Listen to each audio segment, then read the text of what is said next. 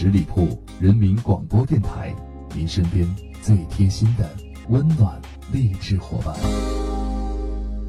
十里铺人民广播电台《密史趣谈》量子播讲，今天呢和大家说一位杰出的女性政治人物，谁呢？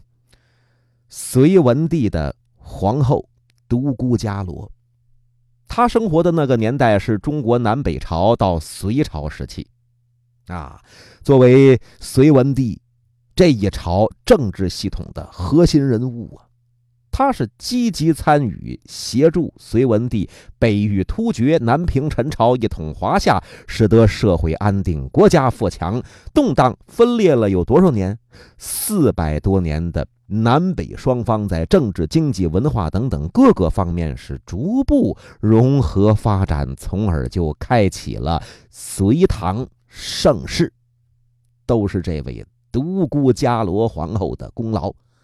都是吗？不全是，但是他在这里边起了很重要的作用，啊，他不仅是在政治上的作为可圈可点，啊，他本身呢也是一位非常有鲜明个性的历史人物。怎么有个性呢？她是既有鲜卑女子的英勇气概、大胆率真，还妩媚，又有这个汉家女儿的优雅聪慧、温柔体贴。所以说，隋文帝杨坚对她是言听。计从，并且是迷恋了终生。夫妻二人生有多少孩子啊？五儿五女，都是异母同胞。这在当时这个宫闱生活当中是十分难得。同居共寝，并辇上朝，朝夕相伴呢，情谊深长。六宫是常年虚设，旁人，呃，隋文帝老杨坚都不搭理。六宫虚设，常年虚设。独孤皇后去世之后，隋文帝这一下生活的重心可就没了。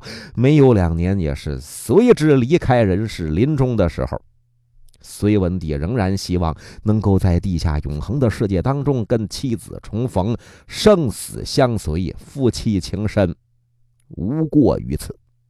隋文帝和独孤皇后那是创造了中国古代帝王后宫生活的奇迹。那么这二位呀，当年他们年轻的时候都是怎么遇见的呢？哎，在北周孝敏帝元年（公元的五百五十七年）这一年的时候，独孤信看中了老朋友杨忠这大儿子杨坚。老丈人先看中女婿了，看中杨坚了。杨坚怎么着啊？相有其表，气质非凡，把自个儿当时只有十四岁的这七姑娘、七女儿。嫁给他吧。杨坚当时多大呢？十七岁，小名叫纳洛言，什么意思？金刚力士。他性格沉稳，外表显得木讷，但是心有大魄，气魄很大呀。因为从小在寺院里边长大，养出了一股与众不同的威仪风姿。这在当时是门当户对，这是贵族亲缘联姻。少年郎杨坚。这个时候是刚入仕途，又得配佳人，踌躇满志，正想要有所作为，但是命运跟他开了个大玩笑。杨坚和独孤伽罗结婚之前，那是西魏恭帝三年，也就是刚才提五百五十一年的前一年，这一年的十月份，西魏北周的实际的缔造者，关陇集团这个核心凝聚人物叫什么呢？叫宇文泰去世了，留下一命了，命什么呢？命他的侄儿宇文护辅政。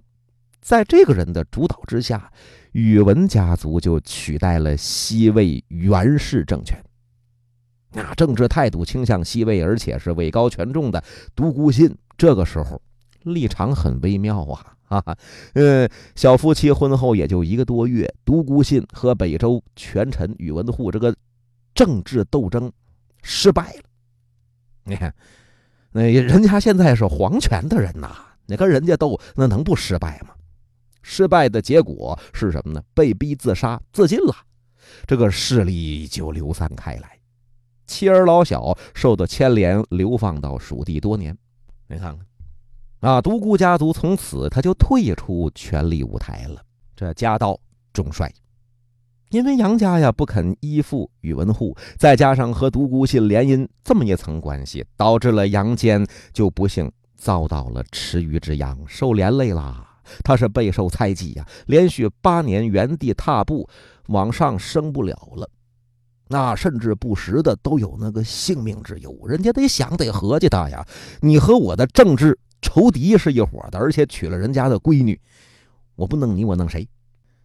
但咱们这个话说回来，政治斗争残酷的阴影却没有影响这对小夫妻的感情。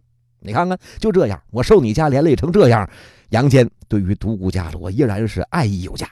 啊，这少年男女两情相悦，又有建功立业的共同理想、共同的志向，这情到浓时，夫妻俩就发了誓了。发了什么誓了？发誓要无一生。之子相约白头，永不变心。这在当时太难了。一个男人三妻四妾很正常，结果他两个人的发誓，我们的孩子都要是我们亲生的，这辈子不变心。所以说，杨坚和独孤伽罗这夫妇，一辈子相继是养育了无儿无女，携手走过了五十年的人生风雨。在杨坚这一生。风云诡谲的岁月里头，爱妻伽罗始终是他最为亲密的爱人、知己、智囊和精神支柱。这一看呢，你们两个人这么好，那我给你们两个人这个生活加点料吧。谁给加的？政治斗争。这个政治斗争继续在杨坚夫妇面前充分的展现他的隐秘和黑暗的一面。那不，宇文护攫取政权了。废掉了孝敏帝了，毒死明帝了，他这个阴冷、贼不溜丢这个目光，就瞅向老杨家了。嘿嘿，嗯，太可怕了！当时啊，杨坚和妻子不得不互相鼓励，互相商量对策呀。咱们研究研究吧，一起逃避这个宇文护怀疑的目光，别老盯着咱们呢，那谁受得了啊？独孤伽罗也是一直保持低调。谦恭，尽量的给丈夫啊消灾免祸，可千万不能惹事儿啊。所幸的是什么呢？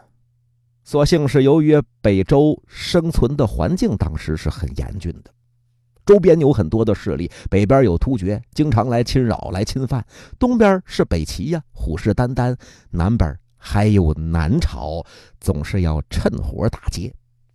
咱们这不是乱套吗？乱套，我我也来，看看能不能分一杯羹。再加上杨坚的父亲老杨忠骁勇善战，在北周一直是拥有相当的地位呀。杨坚的两个弟弟也是相继和宇文皇室联姻，您瞅瞅，这不是整天怀疑我吗？那我和你呀，嗯，咱成亲家吧。我用这招行是不行？他二弟杨整就娶了宇文泰外甥之女宇迟氏，三弟杨辉娶了周武帝的妹妹顺阳公主。这样一来，杨坚夫妇可就在父亲这棵大树的羽翼之下，以及阖家努力的政治优势之下，暂时得以保全了。这个生活慢慢的可就变得优越起来了。这里边咱们说，独孤伽罗皇后她是一个什么样的人呢？她在政治上是一位智慧严肃的皇后，但是她在生活当中，对于感情的追求，带有鲜卑女子特有的天真、炽烈的这么一种气质。这种气质就导致独孤伽罗个性十分凸显。哪一种个性？性忌妾应。什么叫性忌妾应？就是说我丈夫杨坚的身边除了我之外。不能再有其他第二个女人。你说这话说出来很奇怪呀。杨坚对独孤伽罗很好啊，他怎么还会找第二个女人呢？你说这个话是说咱们现在这个社会，你当时可不然。南北朝对立，呃，到了大隋朝，这杨坚靠着儿子，靠着皇后啊，靠着身边的谋臣志士一统天下之后，这个生活就会发生变化了。你看那个之前，他和独孤皇后啊彼此感情非常的深厚啊。文帝为了爱妻不治嫔妾，六宫虚设。然而晚年时期，隋文帝杨坚也没有克服得了这个人性的弱点。咱们有一次嘛，在仁寿宫就遇到了尉迟迥的孙女啊，呃，尉迟迥的孙女怎么回事？怎么个来历呀？这是当年周宣帝死了之后，杨坚辅政。马上就引发了三总管起兵，其中势力最大的尉迟迥差一点导致杨坚大业失败呀，跟他对着干呢。后来尉迟迥这是被打败了，他的孙女就沦为宫女了，长大之后颇有美色。抚今追昔，杨坚心里边充满了征服者的豪情，就临幸了这位尉迟女，这让一辈子骄傲自信的独孤皇后遭到了毁灭性的打击。她是悲愤交加，盛怒之下，把这尉迟氏就给宰了。知道这件事情之后，把个文帝老杨坚给气坏了。我是皇上啊，我临幸一个宫女，我怎么了？气的是单骑就驰出了宫闱，不由路径。他这一下子出去好几十里，到了深山老林，最后是在普叶高俊和杨素这么个劝说之下，长叹一声啊：“我贵为天子，不得自由啊！但是我也得回来呀，天下不可一日无君呢。”到了宫中之后，独孤皇后也是主动谢罪，夫妻二人最后算是和好如初了。他俩人和好如初了，尉迟女怎么办呢？打死了，哼，打死也是白死了。这就是身为皇后专防独宠这一生一辈子，在情伤之后的过激手段，哎，就使得了独孤皇后成为了中国古代杜甫最为典型的代表。一个也许最为完美的皇后，却在历史上得到了一个最为意料不到的差评。呃，值还是不值呢？当然值。哎，有那么一句话说：“心真的能变成石头吗？”